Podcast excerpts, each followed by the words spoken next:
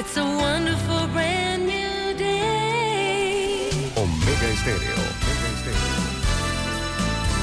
Good morning.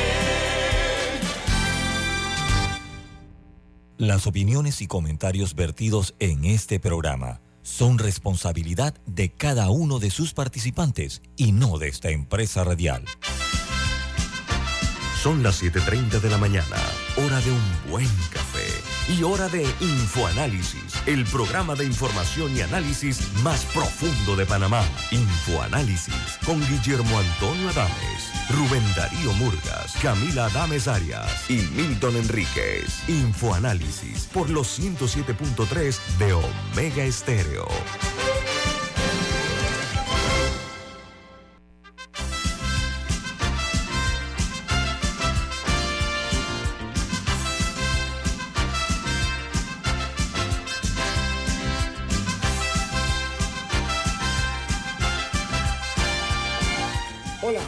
Bienvenidos.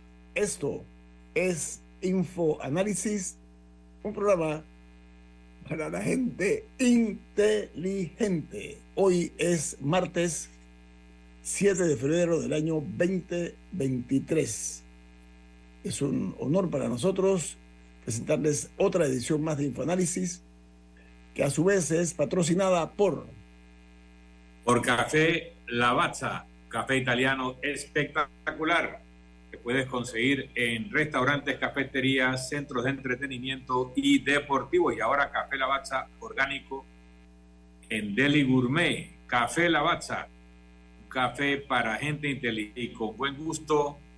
Presenta Infoanálisis en Omega Estéreo, que hoy cumple 42 años.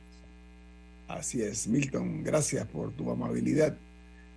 Hace 42 años tuve este sueño, como dijo Martin Luther King, ¿no?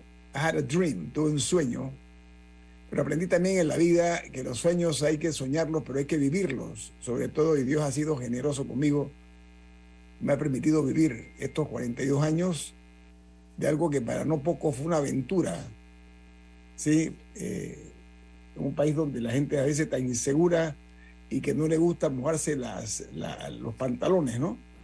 Hace 42 años eh, tuve el privilegio de iniciar esta empresa con el concurso de personas que sin ellos no hubiera podido hoy estar celebrando estos 42 años. Los que estuvieron ayer, los que están hoy, los que estén mañana, siempre estarán en mi mente para siempre por los aportes que han hecho a favor de esta cadena nacional de radio. La primera FM estéreo a nivel nacional fue Omega Estéreo, 1981, un 7 de febrero. Fue como a las 10 de la mañana que salimos al aire por primera vez. Así que hoy eh, me complace con el equipo que forma parte de esta cadena nacional eh, celebrar estos 42 largos años donde hemos vivido, como es natural, desde eh, una, una invasión a este país hasta una pandemia. Todos esas- esos vientos, esas tormentas, esos, esos huracanados tiempos, eh, lo hemos visto y hemos vivido y hemos compartido y estamos aquí, hoy después de 42 años en Omega Estéreo, llevándonos a ustedes entretenimiento y noticias. Muchas gracias por, por acompañarnos durante todos estos Muchas felicidades, Guillermo, y que sean muchos años más. Y ya tenemos aquí a la generación de relevo. Estoy seguro que tomará la antorcha en el momento oportuno y continuará iluminando a la audiencia con la programación de Omega Estéreo. Para eso se le está preparando Milton, exactamente, esa es la idea. Bueno, amigos, damos inicio a las noticias internacionales, perdón. El New York Times titula, Terremoto mata a más de 4.300 personas en una región ya agobiada por la crisis en Turquía.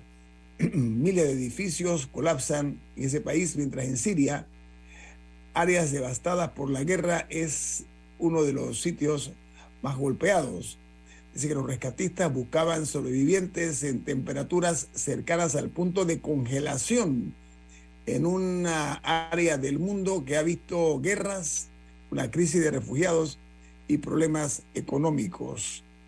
Mientras el Washington Post, principal noticia es, terremoto deja más de 4.000 muertos en Turquía y Siria.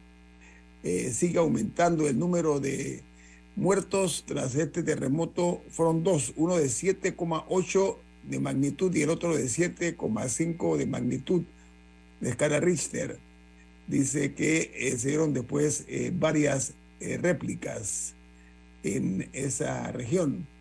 El Wall Street Journal, su principal noticia dice Servicio de Salud Administrativo administrado por el gobierno del Reino Unido está en crisis.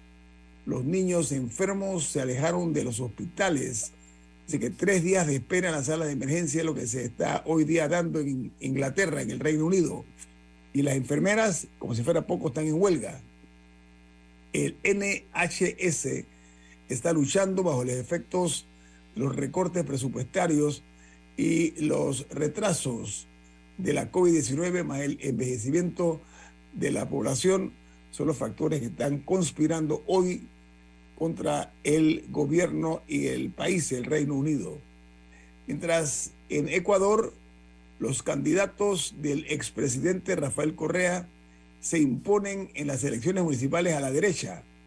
Dice que en las principales ciudades como Quito y Guayaquil, el correísmo aceptó un duro golpe a la derecha, lo que representa eh, un revés eh, inesperado en estas elecciones. En México, el ex secretario de Finanzas del gobierno de Coahuila declara que el ex jefe del Ministerio de Seguridad de México, el señor García Luna, le pagaba 25 eh, millones de pesos al mes en sobornos al diario El Universal. Ese escándalo de grandes proporciones me llama la atención y esto lo hago eh, con las consideraciones propias. Los diarios mexicanos sospechosamente ponen esta noticia, que es noticia en los Estados Unidos en todas partes, del caso de García Luna y el presidente Calderón, que era su hombre de confianza, su mano derecha, lo publican eh, a una columna por ahí escondido y ahora resulta que al diario Universal le pagaron sobornos.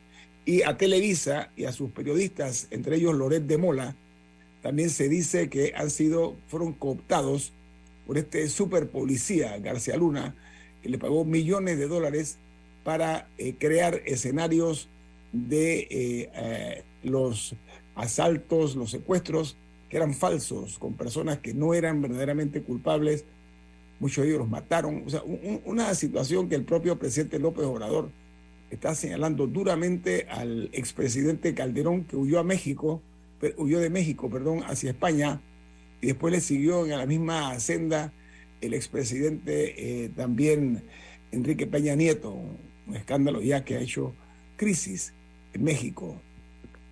En Chile llega el apoyo aéreo, técnico y financiero internacional para controlar los incendios en Chile.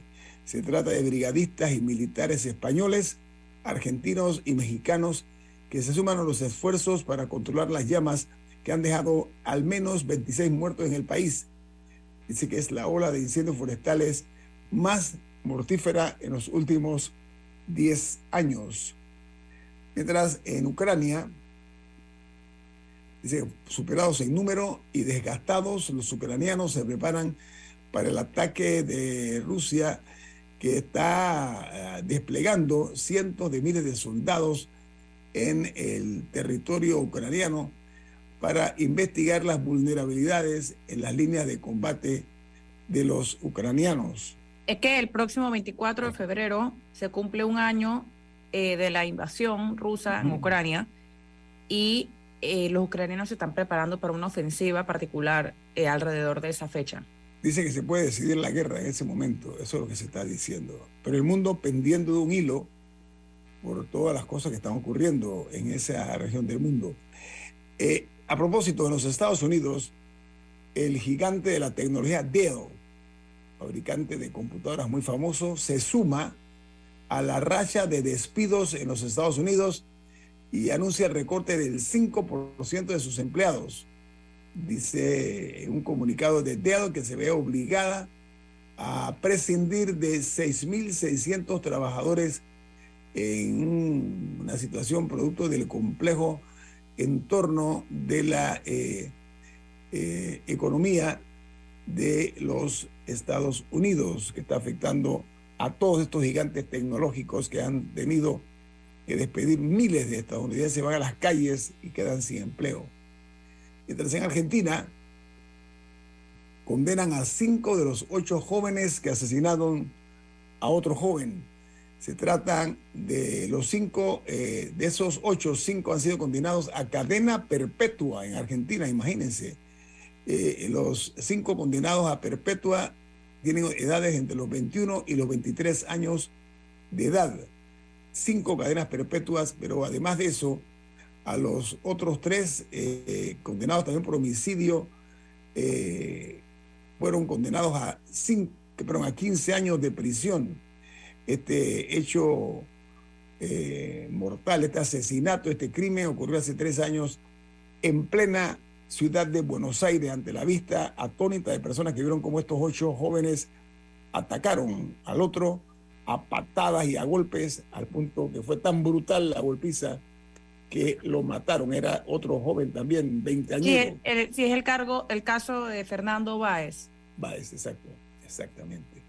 En, Argen- en Guatemala eh, hay una noticia que dice que el Ministerio Público informó sobre cuatro destituciones de fiscales y auxiliares. Dice que la Fiscalía General anunció además cambios en varias fiscalías. La corrupción en Guatemala está siendo duramente cuestionada por los Estados Unidos y otras naciones, al punto que han tenido que tomar este tipo de decisiones en el Ministerio Público. Y en Perú, ayer se anunció eh, el fallecimiento de al menos 10 personas en el área de Arequipa como consecuencia de las persistentes lluvias y crecidas de los ríos que están azotando esa región de Perú. Y en Costa Rica, el gobierno de China se disculpó con el gobierno tico por un globo que sobrevoló el país.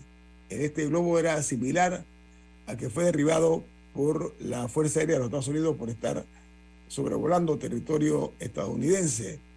Dice que China le reiteró a Costa Rica que el globo visto en diversos puntos del territorio de Costa Rica era de carácter civil y científico. Yo me pregunto si un globo estuvo volando sobre Costa Rica y Colombia, creo que en el medio está Panamá, ¿no? No hemos sabido nada al respecto. O sea, aquí en Panamá también se dio algún tipo de sobrevuelo de este tipo de globos que han llamado muchísimo la atención. Mientras en eh, los Estados Unidos dice que las defensas aéreas estadounidenses no pudieron detectar los, eh, las, eh, eh, las, las, eh, los globos chinos.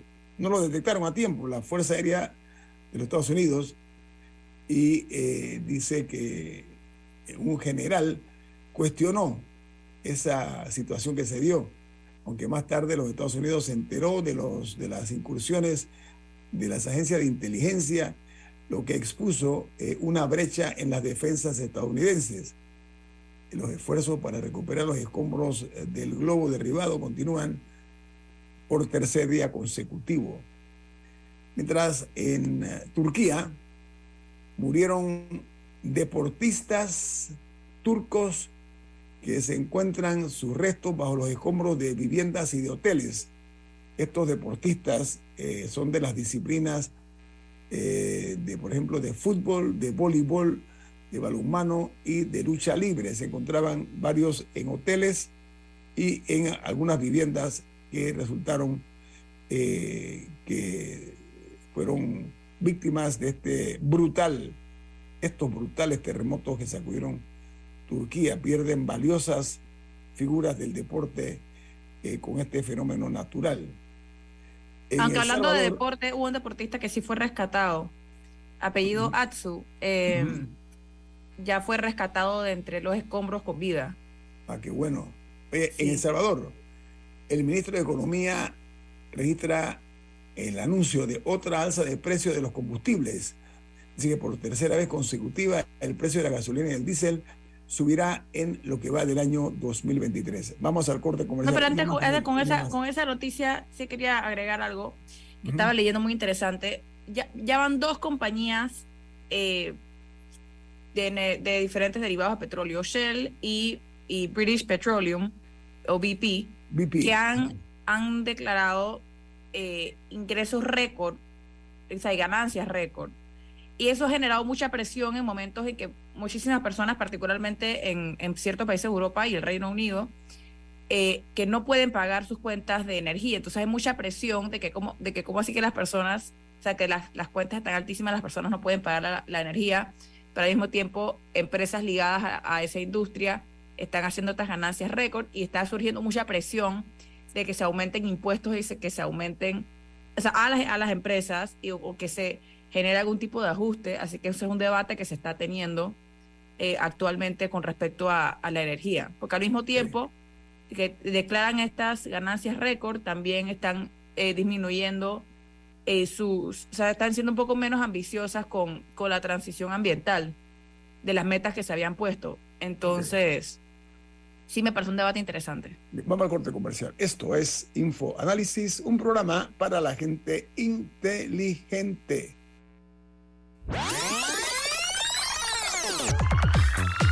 Omega Stereo tiene una nueva app. Descárgala en Play Store y App Store totalmente gratis. Escucha Omega Stereo las 24 horas donde estés con nuestra nueva app. Llena de elegancia tu hogar con muebles y accesorios de Tempo Design, diseño y estilo en muebles modernos, minimalistas y de alta calidad. Visítanos en Obarrio, diagonal al santuario o cotiza al 6240-7332. Tempo Design, 13 años diseñando momentos. Ya viene InfoAnálisis, el programa para gente inteligente como usted.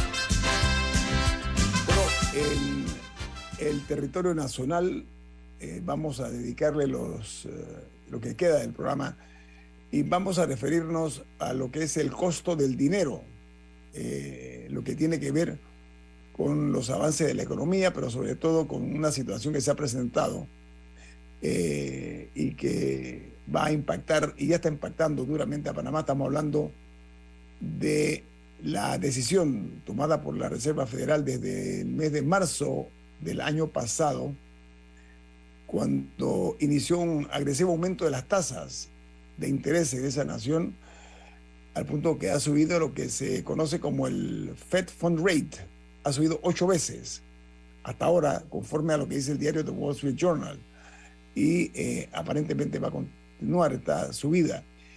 Esto obviamente impacta en el bolsillo de los panameños, en la vida de los panameños, este incremento de las tasas anunciada por la Fed, como se le llama al Federal Reserve de los Estados Unidos, el Banco Central de los Estados Unidos. Y eh, queremos eh, participarles a ustedes eh, de la voz de una persona debidamente autorizada, experta en el tema, para que nos ilustre haga docencia acerca del impacto que tiene el aumento de las tasas por parte de la Reserva Federal de los Estados Unidos en un país dolarizado como es Panamá. Para ese objetivo, ese propósito, hemos invitado al presidente de la Asociación Bancaria de Panamá, don Carlos Berido. ¿Cómo está, don Carlos? Buen día, bienvenido. Muchas gracias, Guillermo. Gracias por la invitación.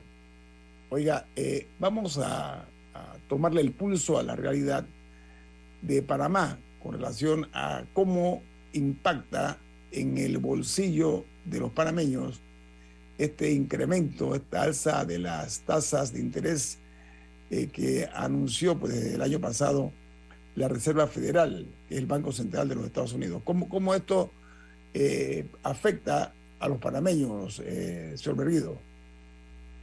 Muchas gracias. Por supuesto, eh, quiero comenzar diciendo que no solamente es a los panameños, el impacto de las medidas de la Reserva Federal, claro está que nos impactan a Panamá muy directamente, de modo inmediato, porque somos una economía dolarizada, somos un apéndice del sistema monetario de los Estados Unidos.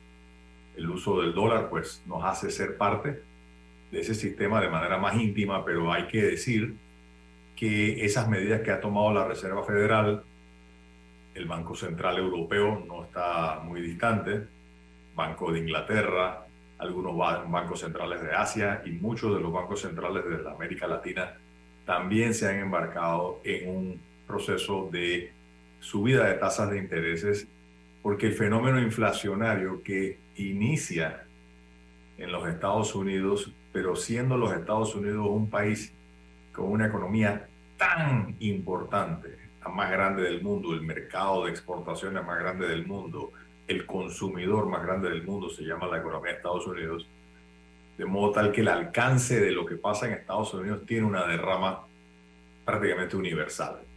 Entonces, eh, no solamente es Panamá, pero sí, al ser un apéndice del sistema monetario americano, nos impacta de manera más directa y más inmediata. ¿Cómo va a afectar? El encarecimiento del dinero es un fenómeno mundial y va a alcanzarnos eh, de manera paulatina.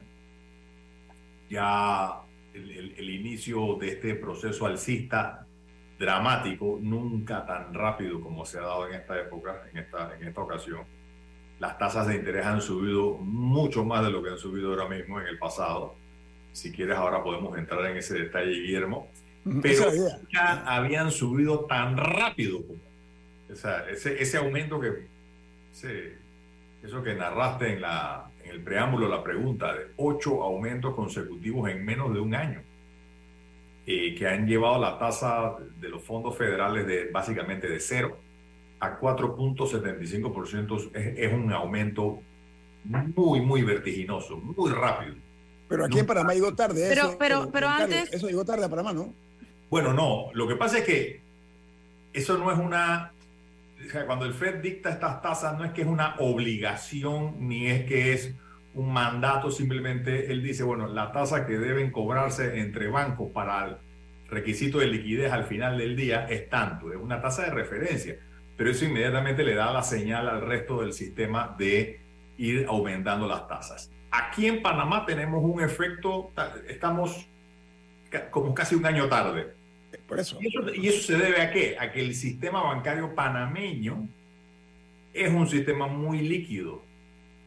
Y esa liquidez que está buscando ser prestada, ser colocada, eh, eh, se tiene en un momento en que la economía, si bien está creciendo, no está creciendo al ritmo que se, se esperaría para, para absorber esa cantidad de fondos. Entonces los bancos han tenido ese colchón de espera de no tener que aumentar tan rápido, aunque eso se va a sentir primero. De hecho, ya las tasas que pagan los bancos a los depositantes ya comenzaron a, a se- a sentir el aumento desde el, yo te diría que desde el tercer trimestre del año pasado. Se están, a medida que se van renovando los contratos de depósito a plazo, por ejemplo, que son los más sensitivos, inmediatamente tú estás, tú sintiendo como las tasas pasivas que pasaron de un 2%, digamos, las tasas que se pagan por los depósitos a plazo, pasaron del año pasado de estar en un, un 2%, hoy sencillo por ciento, en general, y estoy hablando de promedios empíricos, ya andan por 4 y 4,25 y 4,50%, incluso hay bancos ofreciendo 5%. Entonces, a medida que el costo del dinero que pagan, lo que pagan los bancos a sus depositantes va aumentando, ahí se da entonces el aumento en el precio de la venta del dinero, es decir, lo que cobran los bancos por los préstamos que hacen. Entonces, eso tiene siempre un, un factor que no es exactamente sincronizado a la, a la exacta, eh, de modo inmediato, pero sí, de que va a sentirse, va a sentirse. Yo diría que estamos en los primeros pasos, estamos al inicio de esa tendencia al alza.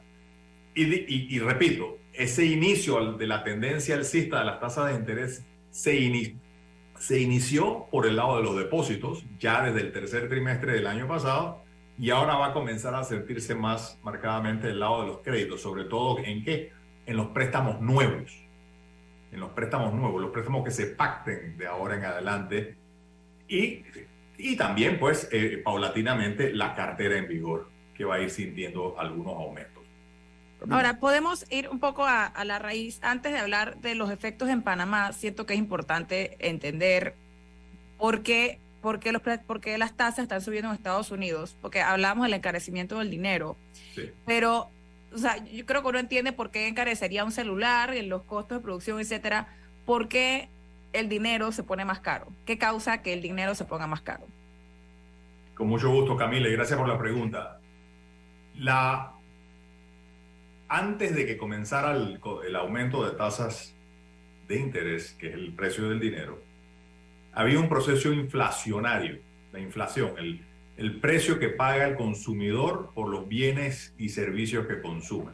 Eso se llama el Consumer Price Index, el índice de precio al consumidor en los Estados Unidos se disparó eh, a, a- a inicios del año 2021 y siguió subiendo, subiendo, subiendo, subiendo eh, hasta finales del año 2021 y el 22 fue un proceso, vivimos un- una época de un aumento que los economistas consideraron descontrolado en la inflación.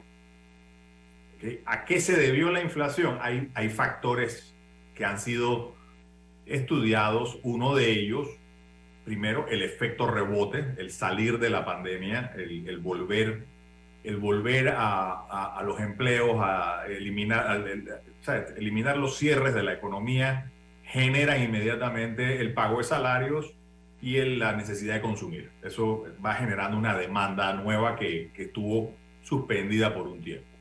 Más importante quizás, los economistas han han señalado que los esfuerzos que hicieron las, los tesoros, los, departamentos del tesoro de los Estados Unidos y algunos países europeos para estimular la economía, para estimular la economía en un momento que la economía estuvo cerrada, quizás eh, tuvo algo de exageración, algo de ese- como que se le fue la mano quizás. ¿Por qué? Porque se, se metieron programas de estímulo a la economía por medio de gasto público, ya sea para, para obras, para programas y sobre todo para pagos directos a la población para ayudarlos a mitigar la pérdida de empleo, la- la- o sea, el, el estar sin trabajo y todas estas cosas, ¿no? El, el- el monto de los estímulos que se dieron a partir de la pandemia y sobre todo en el año 2021, a partir del año 2021 que se comenzaron a sentir esos pagos en la economía, generó una... O sea, es, un, es un estímulo de una cuantía sin precedentes en la historia de los Estados Unidos en tan corto tiempo. Y eso se traduce en muchísimo dinero disponible para gastar en manos de una población que eh, estaba consumiendo relativamente poco hasta que le llegó este consumo, este estímulo, y comenzaron a gastar. Y comenzaron a gastar de una manera que desbalanceó lo que se llama el equilibrio entre la oferta y demanda. Generó mucha demanda en un país que todavía no estaba en capacidad de satisfacer esa nueva demanda con más oferta de productos y servicios. Ese desbalance crea un aumento de precios. Crea un aumento, es un, es un dilema clásico que estudian los economistas en la primera clase de economía, ¿no? Cómo se mueve la oferta y la demanda hacia arriba y hacia abajo. Cuando tú tienes una demanda sobreestimulada, te va a generar una situación de aumentos en los precios. Entonces, ¿qué pasa? Ese aumento de precios se vio en todos los renglones y en todas la- la- las facetas de consumo, vino a ser empeorado aún más por la guerra de Ucrania, que generó una carestía en los mercados de petróleo y gas, que son un componente fundamental de muchas de las cosas que consumimos, ¿no? Entonces, tenías aumento de precio en todo, en todos los rubros, al punto que la, la- la Reserva Federal y los bancos centrales de muchos países, cuya misión más importante es el control de los precios, el control de la inflación, el- la estabilidad en los precios del mundo, decidieron tomar medidas. ¿Y cuál es la medida clásica para controlar eso? Para controlar esa demanda desenfrenada es subir el costo del dinero con dos objetivos quizás. Uno, decirle a la gente, oye, en vez de gastar más, ¿por qué no aprovechas las tasas altas de interés y ahorras? En vez de ir a gastártelo, mételo en una cuenta bancaria y aprovecha que hay tasas de interés más altas. Y la otra es que en vez de endeudarte, el mensaje es no te endeudes para generar más estímulo porque te va a salir más caro todo. Entonces, es una medida clásica. El aumento de las tasas de interés es quizás la herramienta eh, más utilizada, la más fuerte, la, la- que más, eh, se eh, más conocida eh, y más eficaz para controlar la inflación. Es aumentar el costo del dinero de manera que se aguante, se disminuya, se controle la demanda de productos y con eso se vaya controlando el nivel de precios al consumidor, que es la inflación. Esas medidas ya están comenzando a dar fruto. Los niveles de inflación en los Estados Unidos ya no están tan altos como estuvieron hace seis meses, por ejemplo, que estaban subiendo 7, 8%, ya están como en el 5%. La idea de los americanos, de la, de la tasa según se lee en, en los medios especializados, es que ese eh, índice de precios al consumidor llegue más a unos niveles entre 2 y 3%. Es decir, todavía hay tarea por delante. Por eso es que el FED ha señalado que van a seguir aumentando las tasas, pero a un ritmo más bajo. Ya en vez de ir en una, eh, como un cohete hacia arriba, van a ir como un avión que va subiendo. ¿no? Ahora, Bueno, vamos, vamos a continuar analizando esto, don Carlos, que tengo un corte comercial ineludible. Así que viene más aquí en Info Análisis. Estamos hablando del impacto del incremento de las tasas de la Reserva Federal de los Estados Unidos en Panamá. Viene más. Gracias. En breve regresamos, gracias a Banco Aliado. 30 años. ¿Qué quieres crear? Contamos contigo para defender la voz de todos los panameños en la elección general de 2024, como don Rafa. Vea, yo fui el primerito en inscribirme como miembro de mesa en mi pueblo. Oh, ahora soy el responsable de contar cada voto de mi gente. Inscríbete tú también en tribunalcontigo.com o en cualquiera de nuestras oficinas en todo el país. Eso de ser productor y miembro de mesa je, es un compromiso berraco, ¿yo? Hmm. Tribunal Electoral. La patria la hacemos contigo. La gente inteligente escucha InfoAnálisis. Los anunciantes inteligentes se anuncian en InfoAnálisis. Usted es inteligente. Llame al 269-2488 y todos lo sabrán. InfoAnálisis, de lunes a viernes de 7 y 30, 8 y 30 de la mañana, en donde se anuncian los que saben. Llena de elegancia tu hogar con muebles y accesorios de Tempo Design, diseño y estilo en muebles modernos, minimalistas y de alta calidad. Visítanos en Obarrio, diagonal al santuario o cotiza al 6240-7332. Tempo Design, 13 años diseñando momentos. Ya estamos de vuelta, gracias a Banco Aliado. 30 años. ¿Qué quieres crear?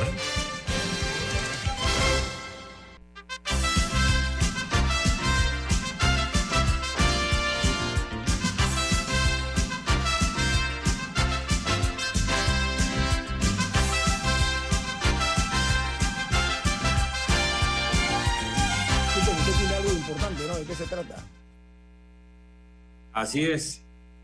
Banco Aliado cumple 30 años en el mercado y te invita a generar hasta 3% de interés con su cuenta Más Plus. Banco Aliado, 30 años. ¿Qué quieres crear?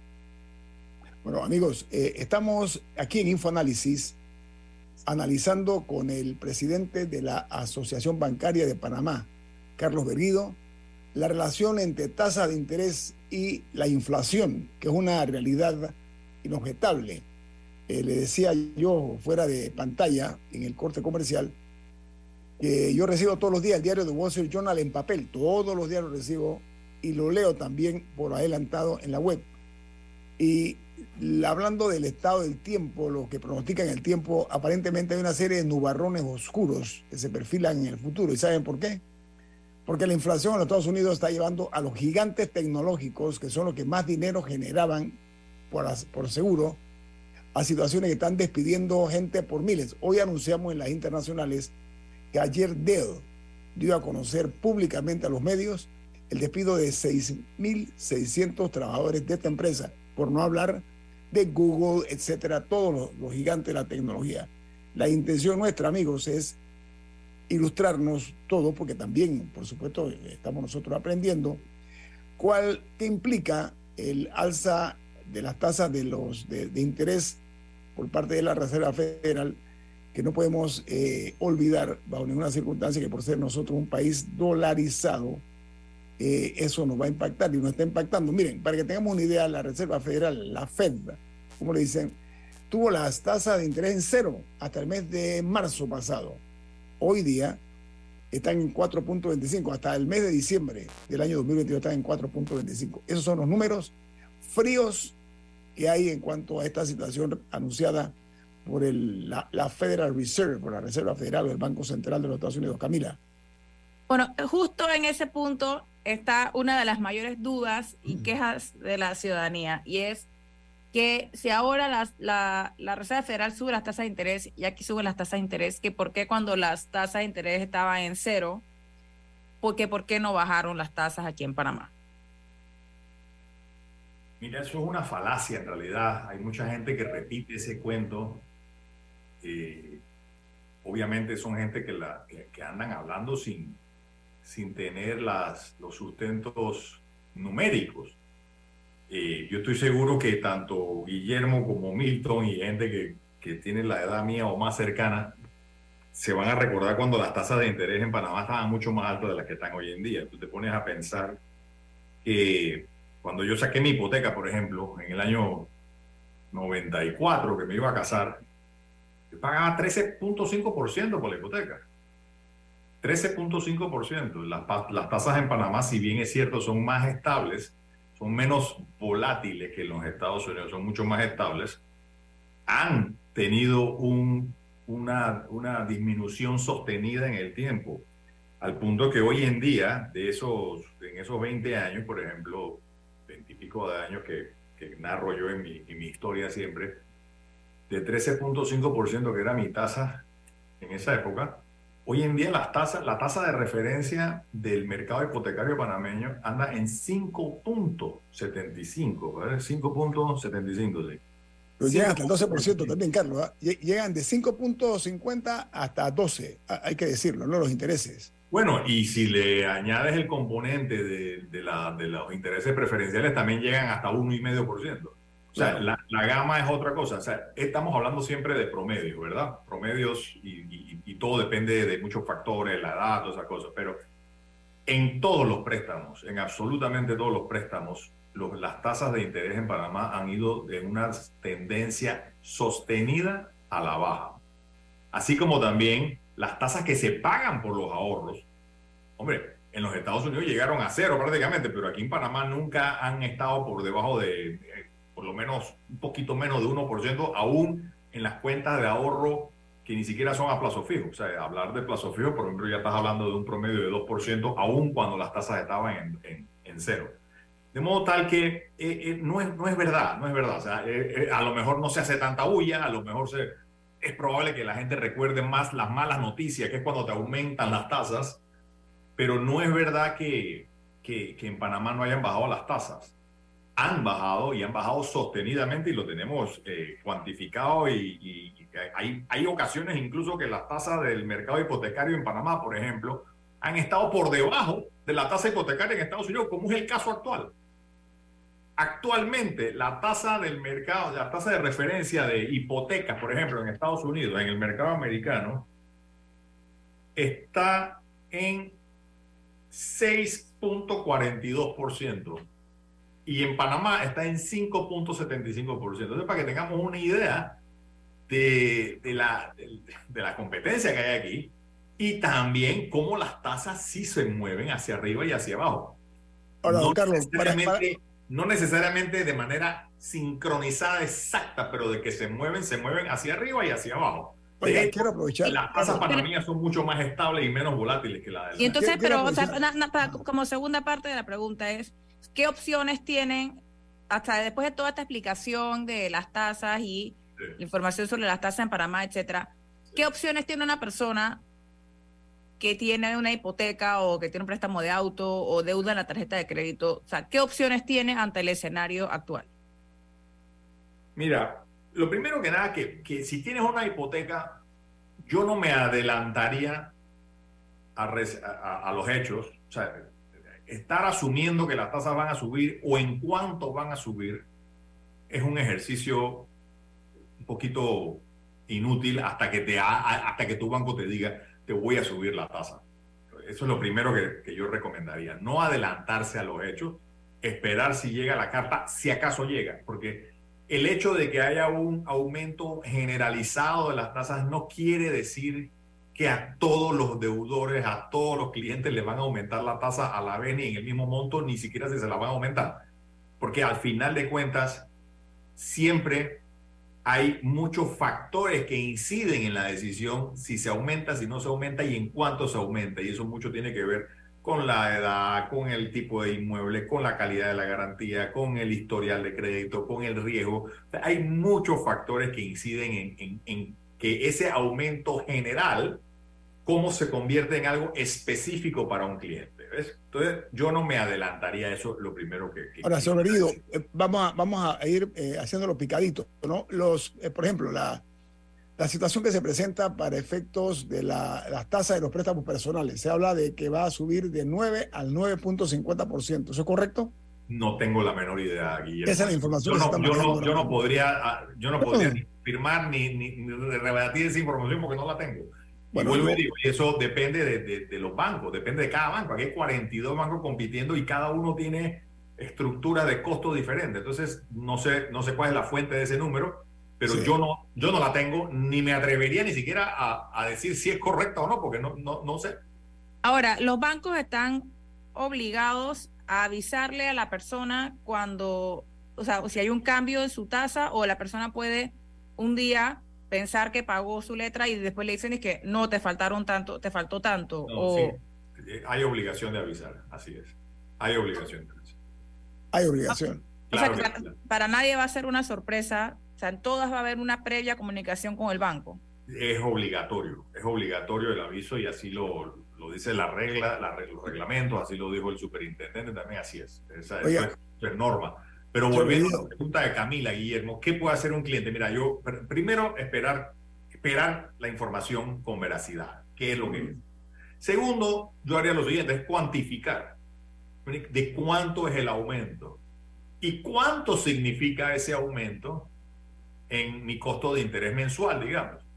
A lo mejor te vas a dar cuenta que el aumento termina siendo 10 dólares al mes, o 5 dólares al mes, o 20 dólares al mes. Entonces tú dices, bueno, esos 20 dólares los puedo pagar, no los puedo pagar. ¿Me conviene cambiarme? ¿Me conviene ir a buscar una hipoteca en un segundo acreedor?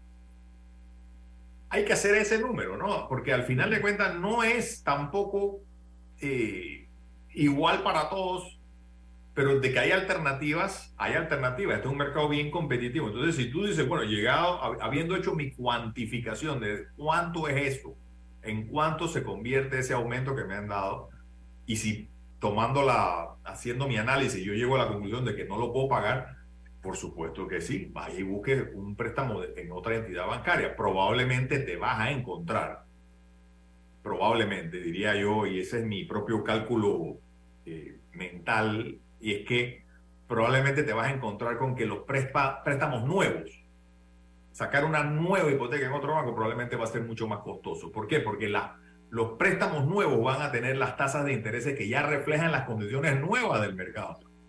Y no en el caso, por ejemplo, de una hipoteca que obtuviste hace un año que reflejaba tasas más, más bajas. Es más difícil, desde todo punto de vista, subirle las tasas a un contrato ya en vigor que ofrecer un préstamo nuevo con tasas mucho más altas. Entonces, es Ahora, probable eh, que cuando tú hagas la ecuación esa, te convenga quedarte donde estás. Pero eso es un análisis que debe hacer la persona, cada uno eh, con su... Y si, no, y si no entiendes la cuantificación, o sea, si la persona no, no, no tiene la capacidad de hacer su cálculo de cuánto es, hombre, llama al banco y pregunta, oye, ¿esto cómo es? Las cartas usualmente son bastante explícitas, las que, las que me han mandado a mí en el pasado por lo menos son bastante explícitas, me dicen la tasa va a pasar de, de, de, de 12 a 12 y medio y eso significa tanto en intereses mensuales adicionales por, por, el- por, por- por lo pronto, ¿no? O Sí, sea, yo- quiero-. Señor Perdido, yo quiero simplificar eh, la expresión que se conoce como el alza de las tasas. Eso implica pagar más por el dinero. Así lo resumo. Así de sencillo. Así Aquí no hay ciencia, aquí no hay eh, eh, especulaciones, esa es una realidad. Incluso impacta en la deuda pública, para que tenga una medida. ¿Ok? Es. Este tipo de, de situaciones. Te voy a pedir unos minutos más, señor Berguido. Tiene tiempo después del corte comercial, porque me gustaría hablar de la cartera de consumo de la tarjeta de crédito, por ejemplo, que es un factor también importante. ¿Sí? Con mucho gusto. Viene más aquí en Info Análisis. Este es un programa para la gente inteligente.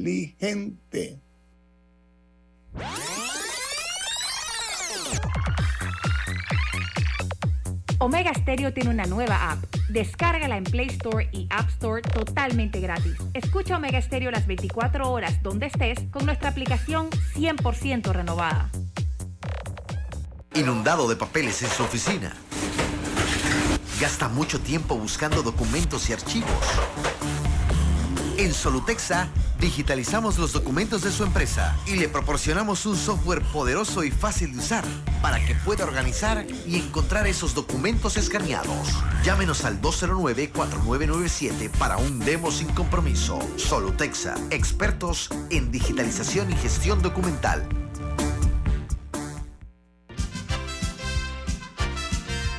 Ya viene InfoAnálisis, el programa para gente inteligente como usted.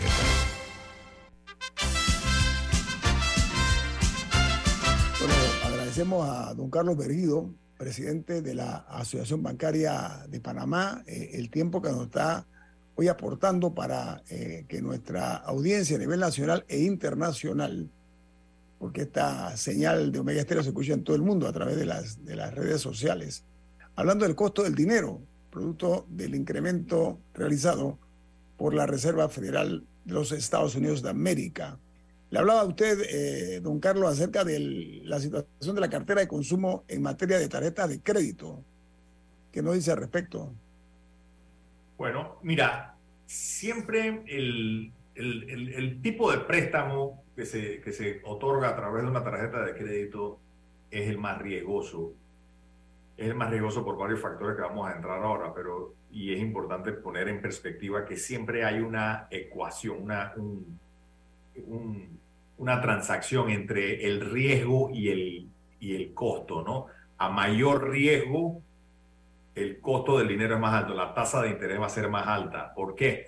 Porque ese costo más alto lo que hace es compensar por el riesgo más alto de que la persona no pague. Efectivamente, la tarjeta de crédito es considerado de los préstamos de consumo el más riesgoso. ¿Por qué? Primero que nada, que es un tipo de préstamo que se concede sin garantías. Es decir, a diferencia de una hipoteca, un préstamo de auto que, que están reemplazados, re- eh, garantizados por un bien, ya sea una casa o un carro, aquí no hay garantía. El que no paga una tarjeta de crédito simplemente no, no hay nada que el banco pueda o el acreedor pueda ir a buscar y reemplazar, compensar la pérdida. Segundo, es un préstamo que se da básicamente sin, sin mayores eh, análisis de crédito profundo. Es, quizás el más fácil de obtener de todos, ¿no? Eh, de, ma- de un modo que ahí se filtra también mucha gente, se cuela mucha gente que en realidad son, de repente no, no son tan buenos clientes desde el punto de vista de su disciplina eh, económica, ¿no? Tercero, el sistema de administrar las tarjetas de crédito es muy costoso. O sea, te pones a pensar, la, la tarjeta de crédito es una facilidad que se puede usar en Panamá, en Chiriquí, en Cunayala, en En México, extranjero, en en extranjero. Irak, puedes sacar dinero en, en, en rupias en la India, puedes sacar dinero en, en franco suizo y irte a Hong Kong a- de paseo. Entonces, eso, para que eso ocurra, es necesario tener y mantener una infraestructura tecnológica y de gente en el mundo entero para darle soporte a ese sistema, ¿no?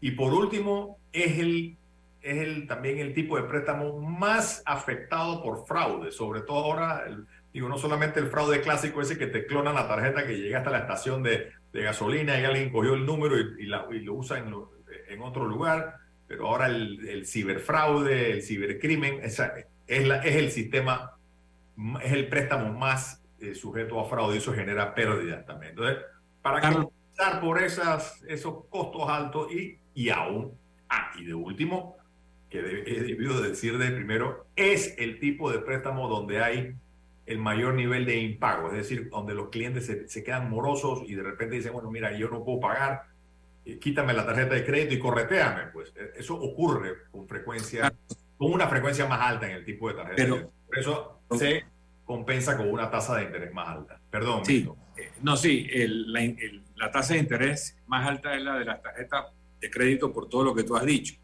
Pero ahora que estamos viviendo en el mundo de la inteligencia artificial, de los chatbots que te redactan ponencias académicas, no hay alguna plataforma que permita discernir un cliente de tarjeta de crédito con un perfil de cumplimiento de uno que tiene un mayor riesgo y darles un tratamiento diferenciado.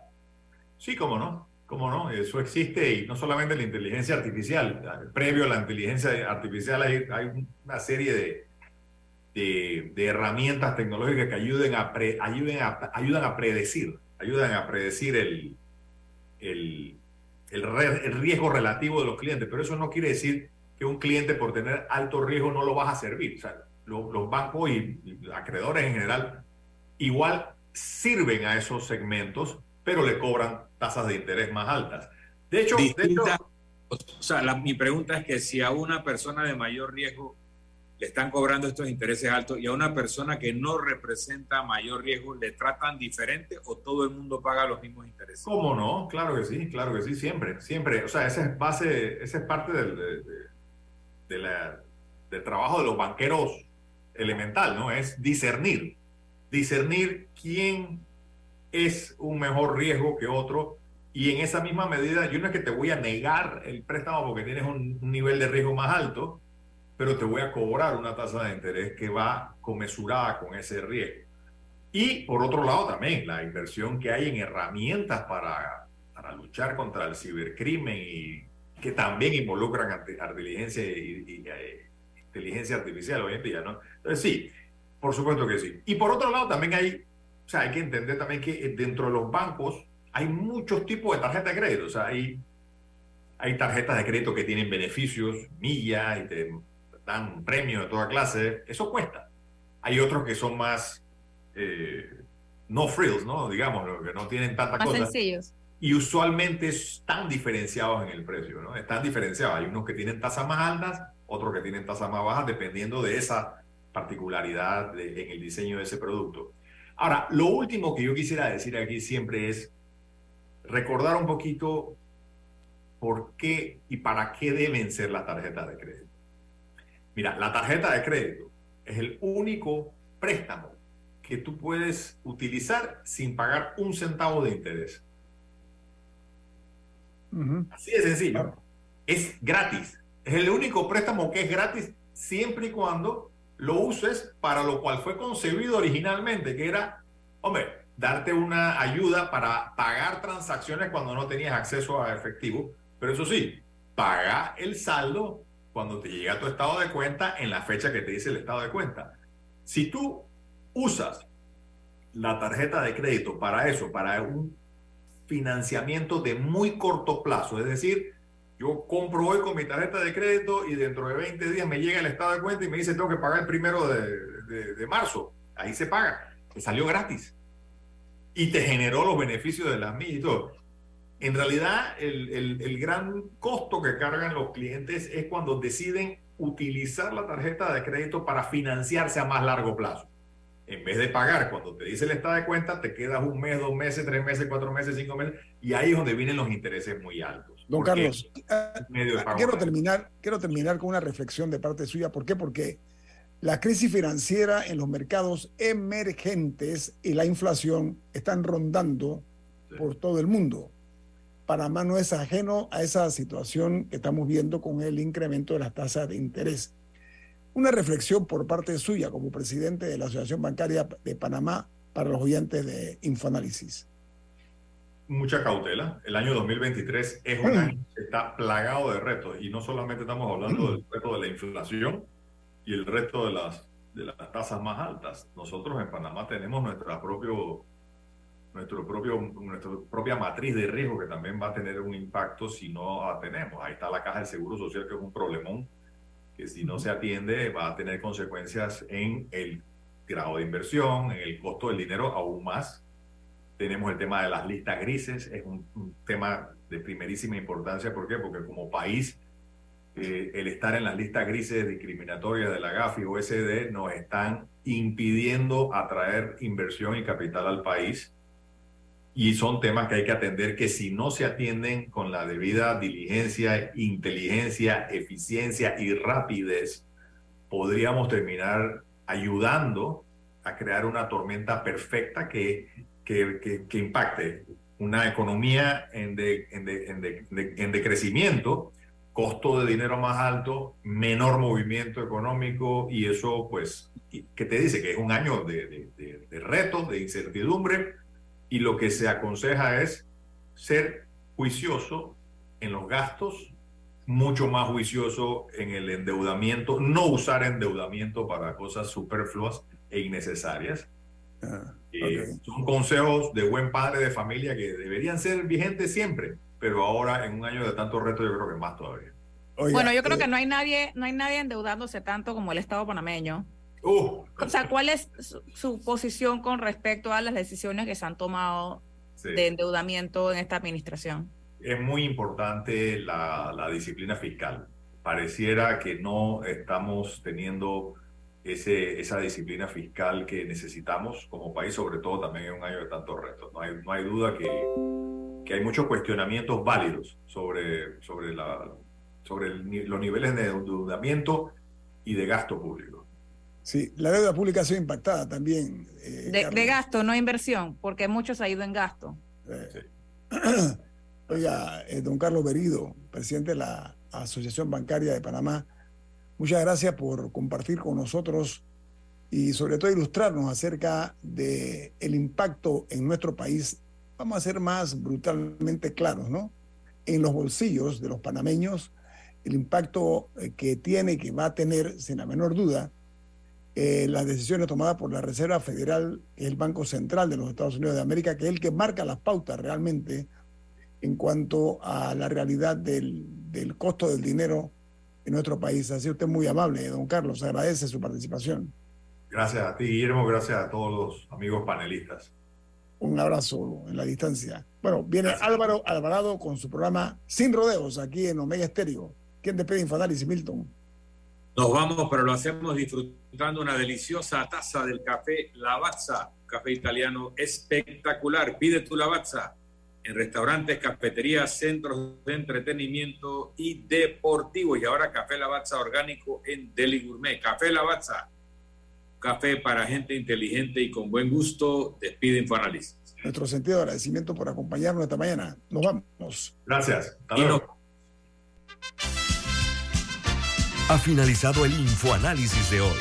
Continúe con la mejor franja informativa matutina aquí en Omega Estéreo 107.3, Cadena Nacional. Limpieza Panamá.